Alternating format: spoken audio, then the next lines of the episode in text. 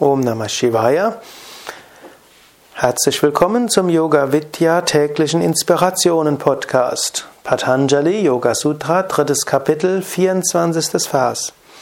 Durch Samyama auf Freundlichkeit erlangt man deren Kräfte. Samyama, liebevolle Achtsamkeit. Patanjali empfiehlt, positive Eigenschaften zu entwickeln. Jetzt ist natürlich die Frage, mit welcher Eigenschaft fängst du an? Ich habe dir zwar schon gestern geraten, eine bestimmte Eigenschaft zu kultivieren oder zu auszusuchen, die du kultivieren willst. Ich will vielleicht aber auch nochmals ein paar Tipps geben. Es ist oft die Frage, woran arbeitet man besser? Arbeitet man besser an seinen Schwächen oder arbeitet man besser an seinen Kräften, an seinen besonderen Stärken? Ich empfehle im Allgemeinen, arbeite mehr an deinen Stärken. Denn über die Stärken kommst du schneller voran.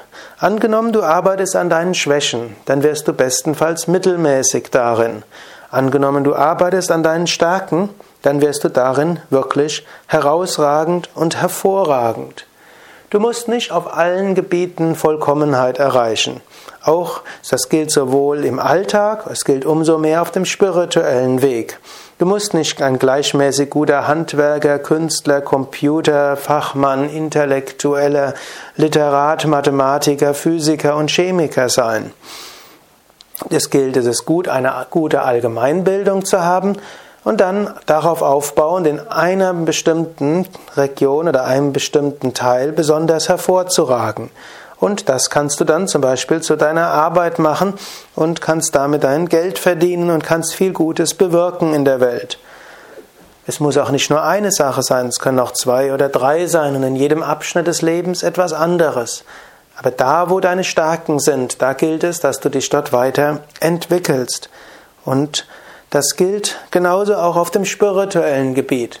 Die höchste Verwirklichung wirst du nicht wirst du erreichen, indem du da, wo du besonders, besonderen Zugang hast zur Spiritualität, indem du das entwickelst. Angenommen, du bist ein großer Bhakta, ein großer Gottesverehrer und du bist besonders angezogen von der Verehrung von Krishna. Dann gilt es, dass du wirklich diese Verehrung von Krishna immer weiter vertiefst. Und über die Verehrung von Krishna wird deine Hingabe und deine Liebe zu Gott immer weiter steigen.